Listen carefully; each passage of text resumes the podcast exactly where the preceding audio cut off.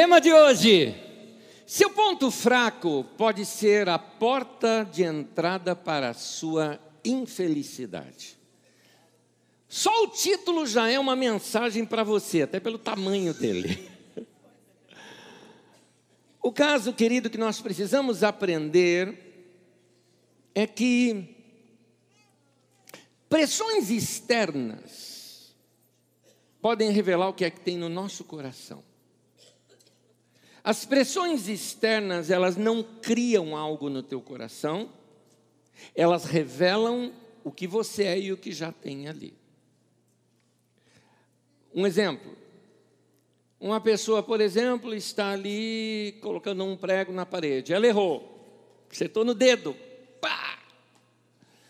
E naquele momento vem aqueles palavrões assim, daqueles mais caprichados. E eu te digo, é, aquela martelada criou aquilo lá dentro daquela pessoa cheia de ódio? Não. Aquilo já estava lá dentro. A pressão externa revelou o que tinha no coração. Quando nós temos áreas não tratadas na nossa vida, estas áreas não tratadas se revelam debaixo de pressão. Já narrei aqui isso uma vez, é uma situação tragicômica se me permitem, eu acho muito cômico, com toda a dó que eu fiquei do irmão.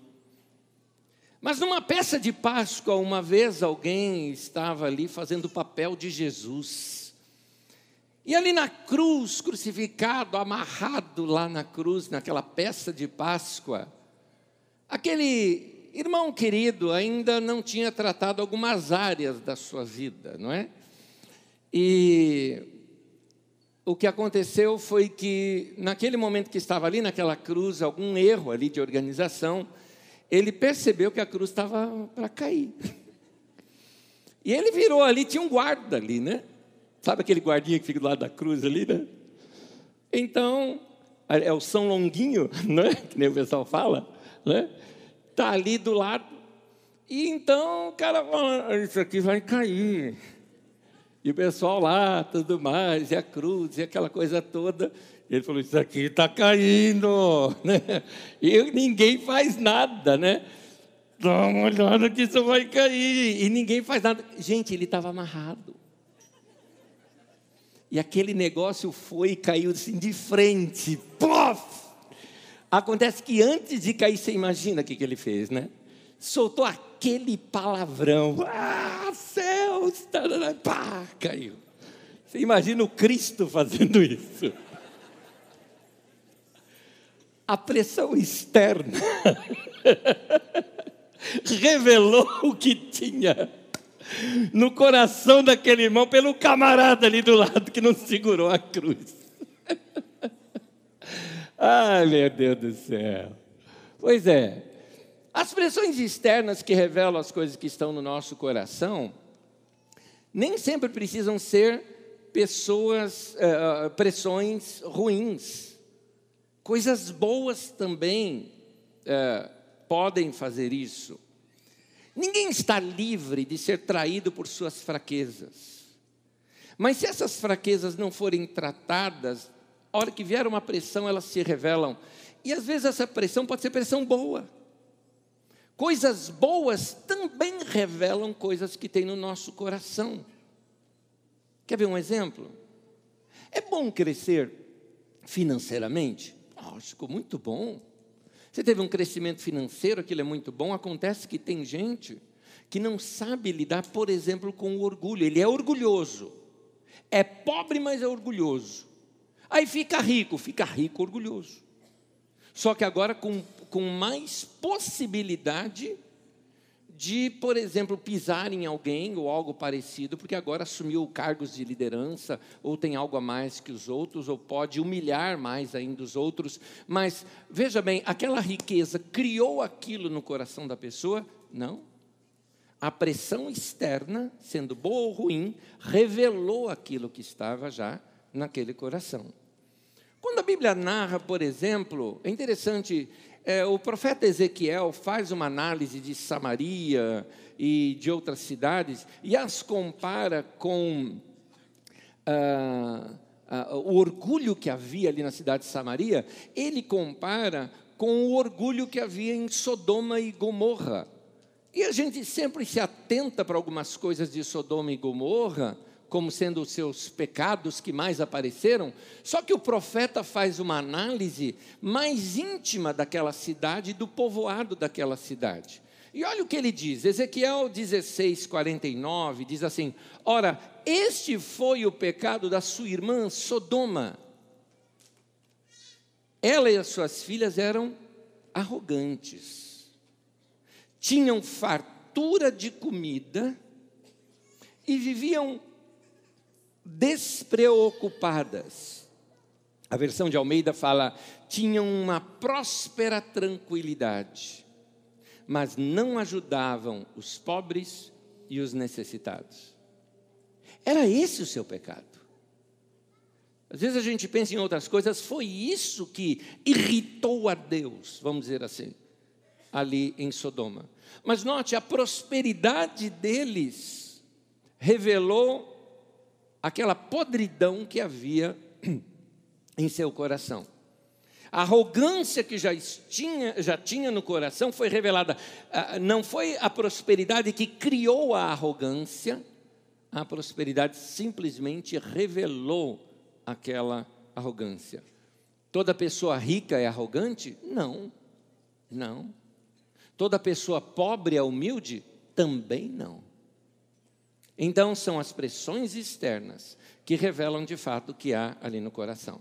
Todos nós temos pontos fracos. Esses pontos fracos são pontos vulneráveis da nossa vida e é bom nós cuidarmos deles, porque senão nós, uh, para que eles não nos destruam quando forem atingidos. Por não ter consciência dos pontos fracos, você pode cair em diversas armadilhas. O seu ponto, tema de hoje, o seu ponto fraco pode ser a porta de entrada para a sua infelicidade. Para entender melhor isso, eu preciso falar de um assunto que é importantíssimo você perceber e identificar na sua vida. É algo que eu gosto de chamar de tendências. Tendências é uma palavra muito mais compreensível para nós daquilo que a Bíblia chama de pendor da carne. O que é isso? Nossas tendências. As minhas tendências sempre estão por detrás de todo o problema que eu arranjo na minha vida. Assim é com você também. Quando você fala algo assim, que, olha, eu fiz algo que arrumei para minha cabeça. O que, que foi? Foram suas tendências que por detrás de tudo influenciaram você fazer aquilo.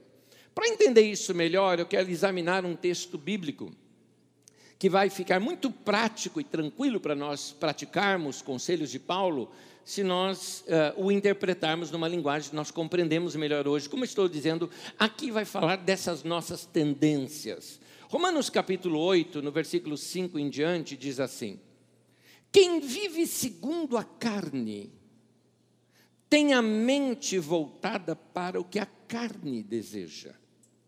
Mas quem vive de acordo com o Espírito, tem a mente voltada para o que o Espírito deseja. A mentalidade da carne é morte, mas a mentalidade do Espírito é vida e paz. A mentalidade da carne, ela é inimiga de Deus, porque não se submete à lei de Deus e não pode fazê-lo. Quem é dominado pela carne não pode agradar a Deus. Esse texto está na nova versão internacional. Na tradução de Almeida diz assim: porque os que se inclinam para a carne. Depois ele fala: os que se inclinam para o espírito. O pendor da carne. É interessante este, é, esta leitura que Paulo faz dessa guerra que nós temos dentro de nós. Nós temos uma guerra dentro de nós de algumas tendências, pendores, inclinações, que nos levam para longe de Deus. Mas essa mesma pessoa também tem tendências, pendores, inclinações que a levam para perto de Deus. E uma fica se chocando com a outra. Quais são as suas inclinações da carne? Quais são, aquilo que eu gosto de chamar, quais são os seus pontos fracos? É isso. Quais são eles? Eu entendo que você não queira que ninguém saiba. É a sua particularidade. É o seu mundo interior. Eu entendo isso. Mas fazer de conta que não existe, enganando-se a si mesmo, é um grave problema. É melhor você ser honesto com as suas fraquezas. Admita que você não é Deus. Lembra no domingo passado que iniciei falando aqui, por que os filmes de super-heróis estão tão em alta nos nossos dias? Porque a gente quer ter poderes que não temos. Não temos. Então, ah, se você já percebeu que você não tem esses poderes, bem-vindo à raça humana. Nós somos assim mesmo, conflituosos. E quem tenta enganar os outros um dia aparece. Tem um grande navegador chamado James Cook. James Cook foi, descobriu algumas das ilhas do, do Pacífico é, é, e quando ele esteve junto a, a, a aos antigos habitantes daquele lugar, aos indígenas, ele se portou como sendo um deus, porque aqueles indígenas viram aqueles navios grandes chegando e tudo mais, e começaram a entender que esse homem era um deus, e ele aceitou ser visto dessa maneira, para poder manipulá-los. Só que quando ele decidiu ir embora, na, no meio daquela decisão toda, quando já estava indo em alto mar, formou-se uma enorme tempestade e com medo da tempestade, ele retornou. Os indígenas pensaram: ele não é nenhum Deus. E mataram a ele. Então, não passe para todos a impressão de ser o que você não é, porque senão, um dia descobrem e a casa cai. É melhor você não passar a ideia de ser um super-herói. Vigie suas inclinações, vigie suas tendências, seus pontos fracos. Quais são os seus?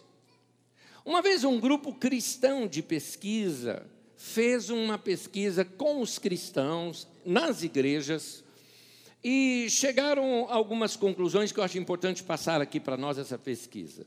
Uma das perguntas era: quais são as tentações mais comuns que você tem encarado? Eu selecionei algumas daqui aqui que eram as mais faladas por eles.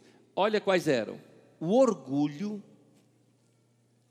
o egoísmo, quando você usa os outros a seu favor, quando você manipula pessoas para tirar proveito disso, a preguiça,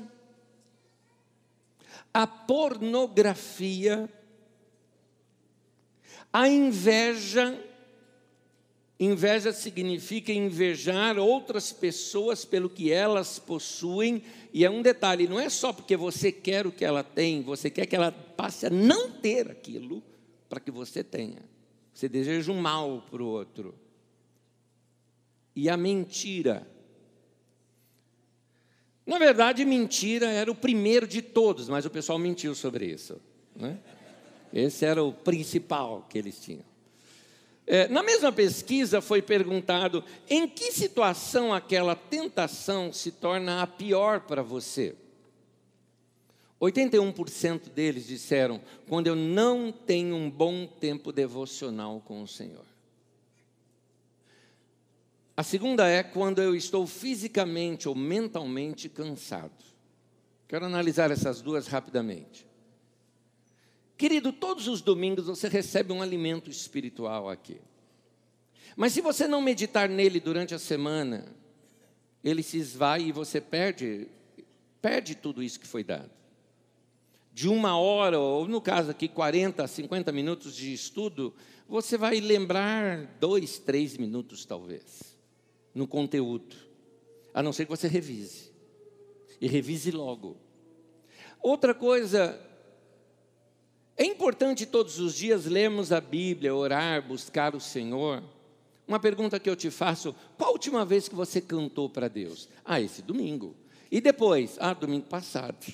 Então você só canta em público quando todo mundo canta junto.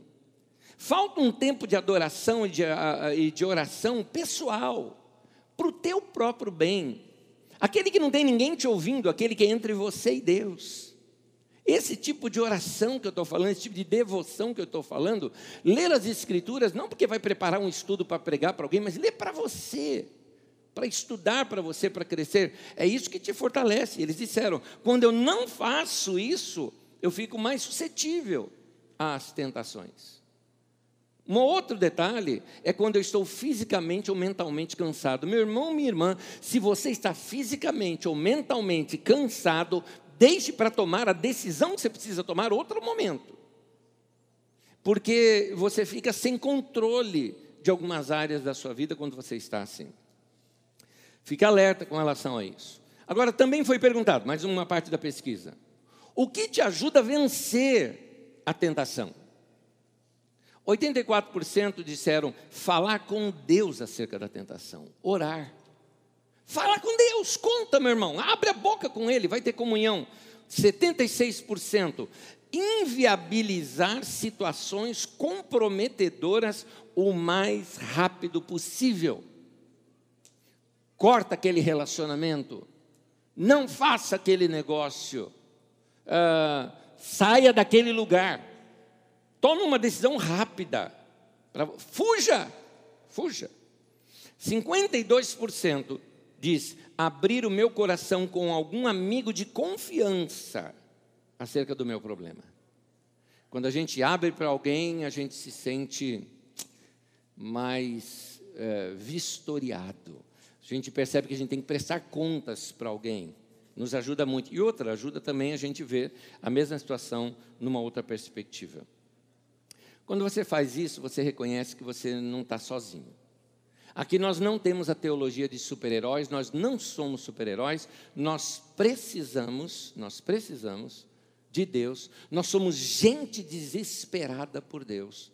É isso que nós somos, gente, aqui. É, é, assim que é a nossa comunidade. Então eu te ensino isso. Vai buscar ajuda, busque ajuda de Deus, fuja das situações, mas busque também seus irmãos em Cristo, gente que você confia e conhece, para andar junto. Cuidado quando você tem uma autoconfiança exagerada. Seja sincero com quem sobre quem você realmente é. é. É importante a gente saber que a tentação, ela não é o pecado. A tentação não é ainda o pecado. Quem está debaixo de tentação não pecou. A tentação uh, é a isca. O pecado é o anzol que vai te prender. Então, um dos sinais de maturidade é você reconhecer o anzol que está ali por detrás daquela isca. É reconhecer essa tentação com mais rapidez, ou seja, reconhecer a consequência daquelas decisões do que você está fazendo mais rapidamente. Porque a isca, ela tem que ser o quê? Saborosa. A isca tem que ser gostosa. A isca tem que ser atrativa. Quando a Bíblia tenta descrever o fruto da tentação, diz assim que ele era agradável aos olhos. Era assim. Ele era é, delicioso para se comer. Era algo que mexia com seus sensos e seus sentidos. A tentação é quando o nosso ponto fraco está sendo instigado, provocado. Agora, vocês se lembram do texto que nós lemos lá de Romanos? Fala a inclinação da carne, então vai te afastar de Deus. A inclinação do espírito vai te atrair para Deus. A carne milita contra o espírito, o espírito contra a carne, para que você não faça o que seja porventura do seu próprio querer. Note que tem um jogo aqui. Vou te explicar esse jogo.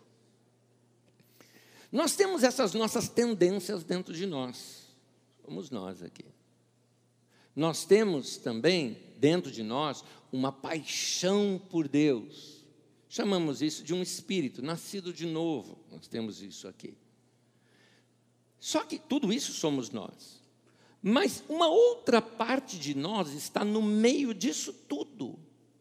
E essa parte de nós que está no meio disso tudo é a nossa vontade. É o que o texto diz, para que você não faça o que seja do vosso próprio querer. Então as coisas de Deus querem me atrair, atrair a minha vontade para aquela coisa. As coisas que me levam para longe de Deus querem atrair a minha vontade para aquelas coisas. Eu decido com quem eu vou me casar. E com quem eu me casar, eu gero algo. Ou eu gero paz, ou eu gero pecado. Ou eu gero uma vida tranquila, gostosa, equilibrada, ou eu gero problema, encrenca e tantas outras coisas mais. O que Deus está dizendo é: você decide. Já ouviu falar numa coisa chamada livre-arbítrio? Pois é, livre decisão. Deus ele coloca para você, eu te dou isso e tudo aquilo. É, são esses os símbolos que Deus coloca também lá naquelas naqueles textos que tratam sobre o Éden, por exemplo, ele vai tratando isso. Ele fala o fruto da vida e o fruto da tentação, não é? Árvore da vida, árvore do conhecimento do bem e do mal. Ele vai colocando, você tem escolhas. É você quem decide, é você que escolhe. e lembrando uma coisa, é importante lembrar isso aqui, porque às vezes nós, quando estamos, principalmente numa igreja, e no Brasil, que hoje está com uma tendência de um falso moralismo, eu, eu preciso te lembrar que eu não me refiro ao pecado somente como situações de moralidades. É mais do que isso. Eu me refiro a estragar o plano de Deus para a tua vida. Eu estou me referindo a o que a palavra pecado significa. Pecado significa errar o alvo. É isso que eu estou me referindo. Você pode errar o alvo da tua vida. Tua vida fica uma encrenca. Por quê? Por causa das tuas decisões. Nós somos hoje o resultado das decisões que viemos tomando todos esses anos da nossa vida. Começa acertada agora e adiante, pelo menos, meu querido. Não tem como mudar o passado, mas tem como você decidir no presente que futuro que você vai querer. Eu quero analisar um outro texto com vocês que está falando a mesma coisa, só que para um outro povo, mas é o mesmo apóstolo. Paulo, novamente, ele fala na carta aos Gálatas. Acompanha comigo, eu vou fazer leitura em duas traduções diferentes. Na primeira pela nova versão internacional e depois pela Bíblia Mensagem. Venha comigo. Vivam pelo Espírito. De modo nenhum satisfarão os desejos da carne. Uma pausa. Lembraram dessa desse teatro que eu mostrei aqui para vocês? Então, ah, ou você se casa com as vontades de Deus, ou você se casa com essas tendências que você tem. E com quem você se casar, você tenha a consequência daquilo. Voltando. Vivam pelo Espírito e de modo nenhum satisfarão os desejos da carne. Pois a carne deseja o que é contrário ao Espírito, e o Espírito que é contrário à carne. Eles estão em conflito um com o outro, de modo que vocês não fazem o que desejam. Ora, as obras da carne são manifestas e são imoralidade sexual, impureza, libertinagem, idolatria, feitiçaria, ódio, discórdia, ciúmes, ira, egoísmo, dissensões, facções, e inveja, embriaguez, orgias e coisas semelhantes. Ele não, não falou tudo. Ele mostra que tem mais coisas, e você sabe quais são as outras que talvez ele não tenha citado. Eu sei que o termo carne atualmente se torna incompreensível para alguma pessoa que não é acostumada com os termos bíblicos. Por isso que eu falo, o que são essas carnes? A carne são seus pontos fracos. É isso que é a carne, seus pontos fracos. Os pontos fracos da sua vida, sua inclinação, sua tendência, aquilo que milita contra o espírito, que é que milita contra a sua consciência, contra a sua integridade, contra a sua vida no espírito. Quando você toma vê uma decisão. É claro isso aqui, olha só. A Bíblia diz que Deus nos guia pela paz. Seja paz o árbitro do seu coração, é assim que a Bíblia nos diz. Busque a paz e siga. O que é que Deus está nos dando? Uma dica. Quando eu tenho uma bifurcação, aonde é que eu sinto paz? Quando você percebe, você vai perceber que a, a carne milita contra o espírito, e o fruto do espírito é paz, amor, longanimidade, mansidão. E aí vem trazendo os sintomas de você obedecer aquilo que você sabe que tem que fazer. Como eu costumo dizer, a voz do Espírito não é uma voz que você ouve, é uma voz que você sabe. Tem algo chamado consciência, integridade. Você percebe isso quando você obedece a Deus. E você percebe muito bem quando você desobedece. É assim. Agora, uh, um irmão pegou esses termos e trouxe para os nossos dias. E os termos estão muito próximos dos textos originais essa Bíblia, a mensagem foi com essa ideia de reescrever os textos numa linguagem que até uma criança pudesse entender, um adolescente pudesse entender, tirando termos difíceis, mas até ampliando alguns textos para que eles possam ter mais o sentido. E aqui ele descreve de novo essas obras da carne, só que eu quero ler aqui na Bíblia a mensagem, mesmo texto, diz assim: Todos conhecem o tipo de vida de uma pessoa que quer fazer o que bem entende. Ou seja, fazer o que bem entende é andar segundo a carne. Sexo barato, mas sem nenhum amor. Vida emocional e mental detonada. Busca frenética por felicidade sem satisfação. Deuses que não passam de peças decorativas.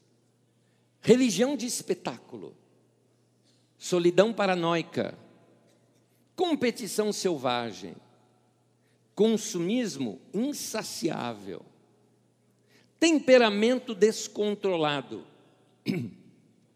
incapacidade de amar e de ser amado, lares e vidas divididos, coração egoísta e insatisfação constante, costume de desprezar o próximo, vendo todos como rivais, vícios incontroláveis. Se eu fosse continuar, a lista seria enorme, diz Paulo. Essa não é a primeira vez que venho advertir vocês. Se usarem a liberdade deste modo, não herdarão o reino de Deus. Palavras de Paulo apóstolo. Na luta da carne contra o espírito, quem vence? A resposta é: vence o mais forte. E quem é o mais forte? Você vai dizer o espírito, mas ele não está falando do espírito de Deus, está falando do espírito humano. Então, o mais forte aqui não é o espírito, também não é a carne. Olha, então quem é o mais forte? Aquele que você alimenta mais. Vamos voltar no tempo? Aqui na mensagem? Perguntaram para alguns irmãos: quando é que você fica mais suscetível à tentação? O que, que eles disseram? Quando eu não tenho tempo devocional com Deus. Quando eu não alimento o meu espírito. Quando eu não tenho tempo com Deus, eu fico mais suscetível. Ou até mesmo quando eu estou muito cansado, eu estou muito estressado, eu estou esgotado, eu já desobedeci algumas normas, algumas regras, algumas leis que Deus coloca para a gente. Quando Deus coloca a regra de um dia de descanso, é porque Ele sabe que você tem limites. E que se você ultrapassar aqueles limites, a conta chega. Vai vir a conta depois daquilo. E a conta é como quando você ultrapassa seu limite num banco, vem com juros, não é? Ela vem maior do que o que de fato você devia. Há um texto de Tiago. Tiago, irmão de Jesus, foi líder de todo o movimento da igreja na Judéia, principalmente com a base em Jerusalém. E esse irmão muito sábio, ele é considerado quase que uh, o texto dele como um provérbios do Novo Testamento. Muito sábio que era. E Tiago ele diz assim, Tiago capítulo 1, diz: "Cada um, porém, é tentado pelo próprio mau desejo, sendo por este arrastado e seduzido. Então, esse desejo, tendo concebido, dá luz ao pecado, e o pecado, após ter se consumado, gera a morte. Presta atenção, eu vou examinar esse texto, eu quero voltar aqui o texto, parte por parte. Cada um, porém, é tentado, e aí vem o caso, por quem?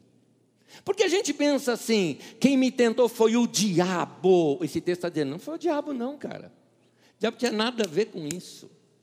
Cada um é tentado pelo próprio mau desejo. Estava em você isso. O diabo não inventou isso na tua vida. Tira o diabo de lado, é decisão sua, é você quem é essa pessoa. Cada um é tentado pelo próprio mau desejo, sendo por este arrastado e seduzido. O que é isso? As nossas tendências. Quando a gente fala arrastado, seduzido, você imagina aqui, não é? A sua tendência, a sua carne, aquele seu lado ruim dizendo: vem, vem, né? E isso, isso acontece. Quer ver um exemplo? Quer ver um exemplo?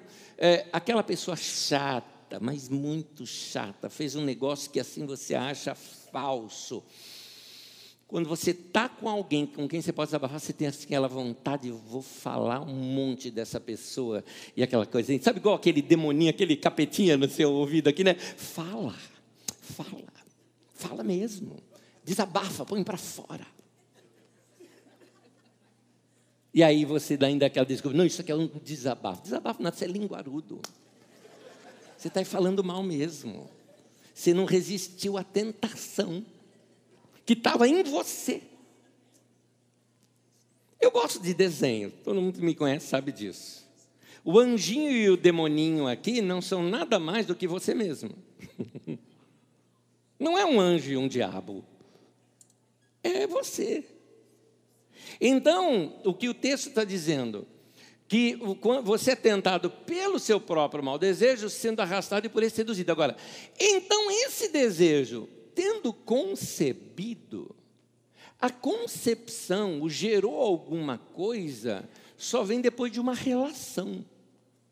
Que relação é essa? Da minha vontade com aquele mau desejo.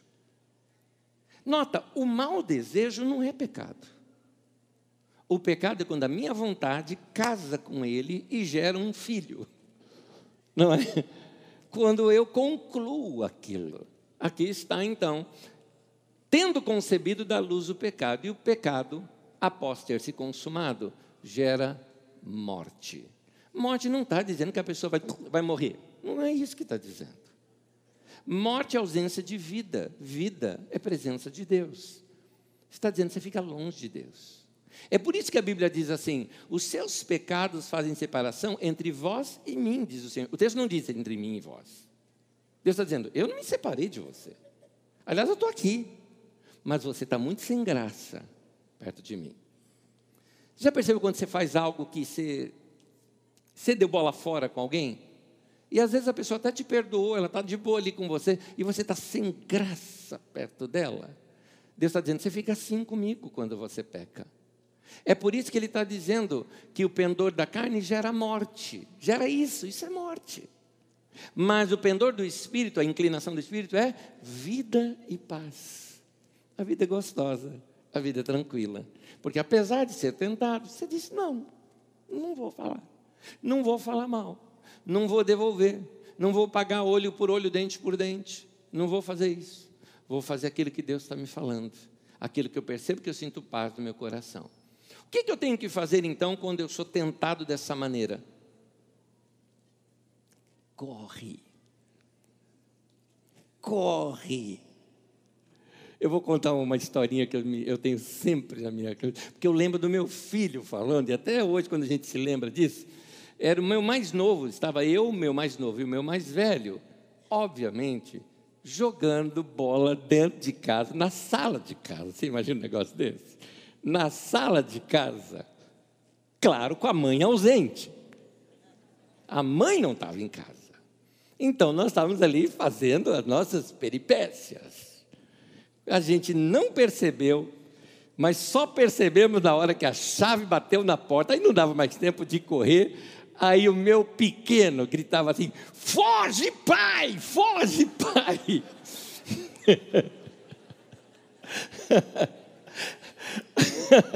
Eu lembro ele da Catatalzinho falando isso.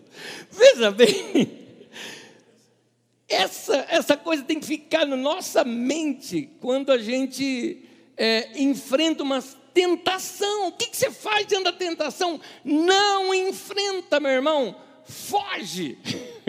É isso. Não basta dizer não para a tentação, tem que fugir. Tem que fugir. E não é covardia. Você vai fugir, mas vai fugir para Deus.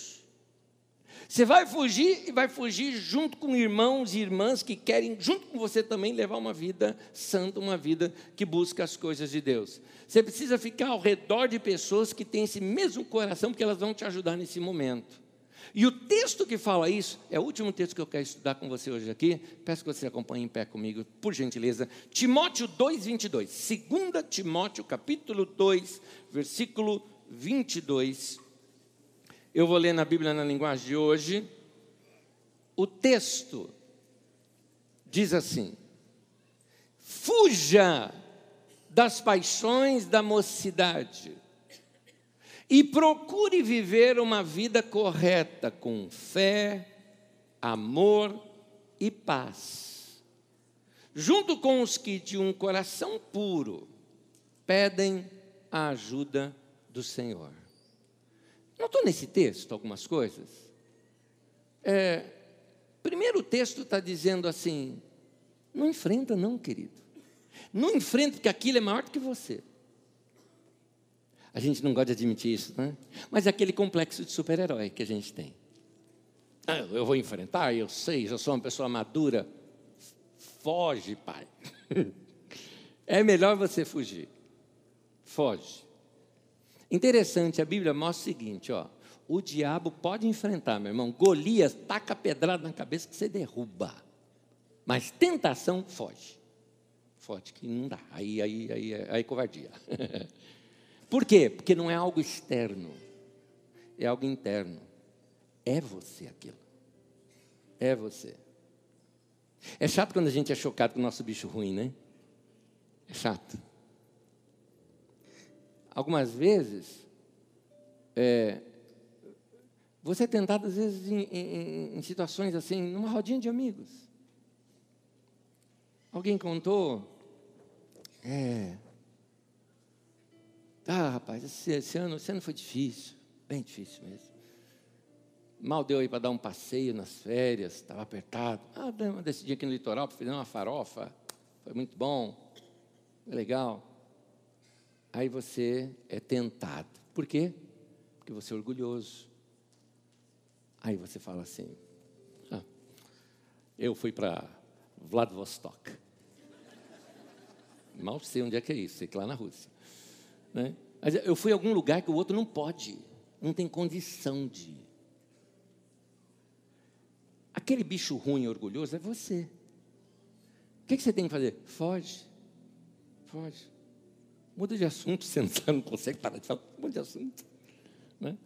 Custa admirar o do outro. O que, que a Bíblia nos ensina? Considere os outros como superiores a você. Muda para cá. Fala, meu irmão, que coisa boa, ainda bem que você conseguiu. Mas que bom, você está organizando a tua vida. Crise todo mundo passa. Já passei por crise, todo mundo já passou. Mas você vai enfrentar essa crise, vai se levantar. Importante que você está em paz. Olha só que coisa mais bonita. Foge da tentação. E corre para fazer, corre para Deus. Corre para fazer as coisas de Deus. Quando a gente pensa em tentação, a gente sempre pensa em coisas imorais, aquelas que aparecem. Eu estou falando das íntimas, gente. Eu estou falando é do orgulho. Eu estou falando é da soberba. Eu estou falando quando você quer dar um toquezinho a mais e mente só para poder impressionar alguém de alguma coisa que você não é. Então, Foge dessas coisas. Fuja da inveja. Foge da inveja. Aquele de. Você não só deseja ter o que o outro tem, mas você deseja que ele Deixe de ter. Que, assim, você quer ter um igual dele, ainda quer que o dele estraga. Inveja. Então, foge dessas coisas que estão lá dentro. Como é que a gente resolve isso? Vamos voltar lá na mensagem? Aqueles irmãos disseram que eles são menos suscetíveis a essas tentações quando eles têm um tempo de devocional com Deus. Como é que se resolve? Aqueles irmãos disseram: Eu conto para Deus, eu oro. Eu estou falando de oração sincera, desmascarada. Isso que é sincero. Sincero significa sem máscara, sem cera, né? sem máscara. É, isso muda também com arrependimento. Sabe o que é a palavra arrependimento? Metanoia, mudança de mente, mudança de direção. Eu estava tendendo para lá, eu decidi, eu vou para cá. É decisão. É a tua vontade. Lembra, os dois estão militando pela sua vontade. Fuja das áreas de perigo. E a última dica: ande com gente que pode acrescentar coisa boa. A Bíblia diz: as más companhias corrompem os bons costumes. Às vezes, você tá, aquela área até não é tão forte na tua vida, mas você anda com gente que só te empurra para lá. Acho que está na hora de você repensar o seu futuro, repensando com quem que você anda no presente. Você normalmente é uma média das cinco pessoas a quem você mais dá ouvidos. Quem você é? Às vezes tem pessoas assim que querem dar grandes conselhos. Olha a vida da pessoa. Quem é essa pessoa para eu seguir esse padrão de vida dela? É esse que eu quero para a minha vida? Então a gente tem que checar quem nós estamos dando ouvidos. Como é que a gente faz agora diante de uma palavra como essa? Ora, ora. É o que nós vamos fazer agora. Nós vamos chegar assim com a maior cara de pau agora diante de Deus. Eu vou falar, Deus, é isso aí. Sempre isso é positivo, hoje é negativo. É nós. nós é desse jeito. Pois é, nós somos assim, queridos. Nós temos esses defeitos. Mas se nós não formos honestos com eles, eles vão nos trair. Posso consertá-los? Posso, mas isso aqui é mensagem para outros domingos. Nesse momento eu quero te alertar do perigo e te ensinar a fugir. Corre para Deus nesse momento. Amém? Algumas vezes eu falo assim: vamos dar a mão para o irmão que está do lado, nós vamos orar. Hoje eu vou fazer diferente. Põe a tua mão aqui no teu peito, que é com você o assunto. Nesse momento, eu queria assim, se você quiser, claro, feche os teus olhos e faça uma oração para Deus sem palavras altas, porque é sua. Pode falar no pensamento que Deus lê. Deus entende. Aliás, Deus entende mais do que você está tentando pensar e falar aí, porque Ele vê a intenção do coração. Pede ajuda de Deus nesse momento.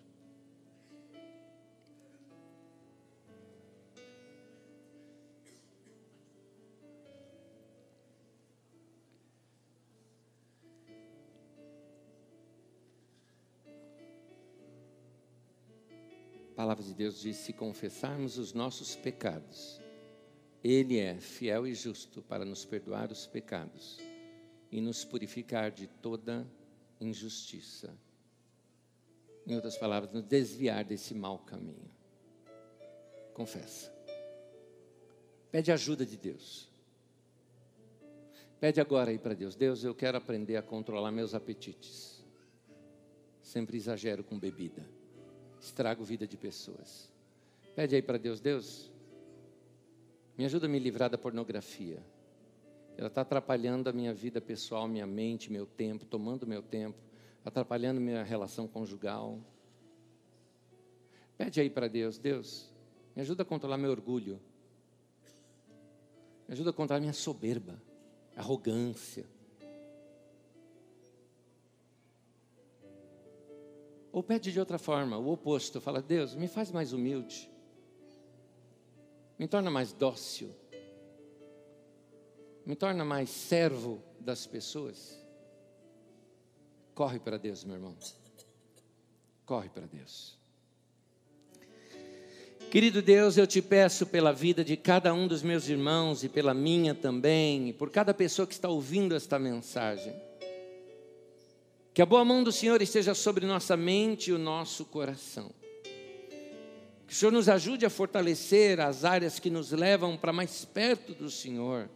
E nos ajude a dominar o pendor da nossa carne, aquilo que nos desvia do Senhor.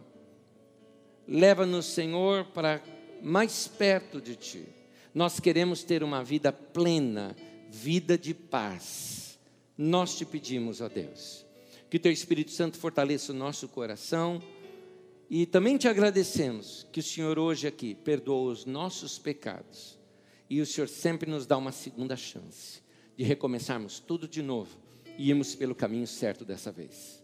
Ajuda-nos, ó Deus, a acertar nas nossas decisões. Nós te pedimos em nome de Jesus. Amém e amém. Meu irmão, Deus te abençoe. Deus, tenho certeza que Deus falou com você. Tenho certeza que Deus falou com você. Pratique essa palavra e vá em paz. Que Deus abençoe.